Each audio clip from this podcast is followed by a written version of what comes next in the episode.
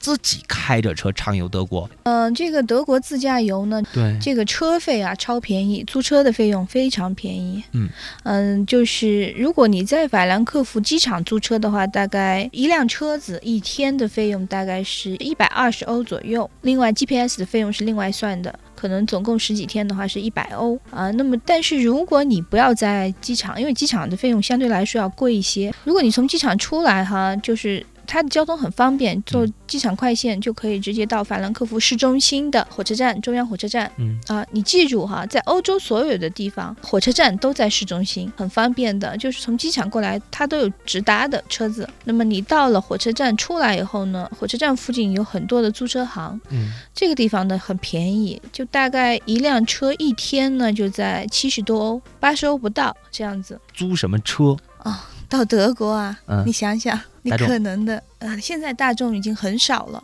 除了奔驰就是宝马。你租到的车，因为你可以提前在网上预约，嗯，如果是你预约过了，到时候他如果不能给你提供奔驰的话，他一般是用的奔驰的那个旅行车，嗯，一二三零的那种。啊，非常方便啊！你你在车上能够放很多的行李，然后那种掀背车嘛，后边那个那个箱子可以翻起来。嗯、对，因为德国人他们很多人租车是去为了滑雪，嗯，所以他装备方便，所以用这个车很适合。呃，另外就是他如果不能给你提供这个车的话，就是给你宝马。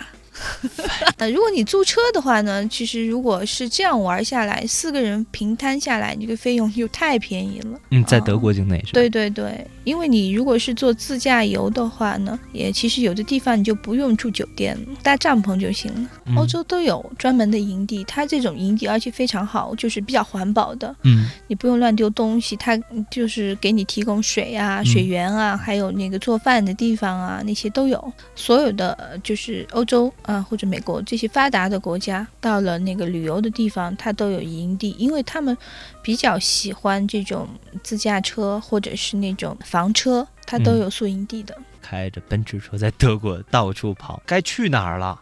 是这样的，我们从法兰克福出来的话，哈，如果你租车，他要培训半天的，上午得培训半天，你就是哪儿都去不了，是吧？对，因为还是要有一个熟悉的过程。我们中国的照在那边可不可以使用呢？嗯，可以的。你携带中国的这个驾驶执照的话，你必须要办签证的时候，在他的领事馆要办一个认证。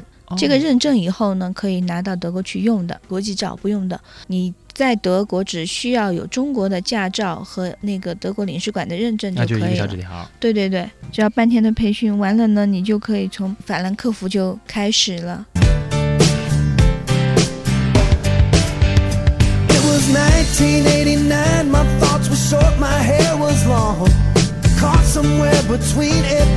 17